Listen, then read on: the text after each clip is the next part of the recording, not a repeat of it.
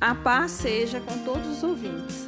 Essa é uma mensagem da Igreja do Evangelho Quadrangular do Emboabas.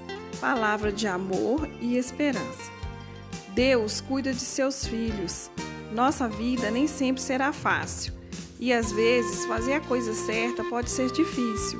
Mas, se seguirmos a Jesus, Ele sempre estará conosco.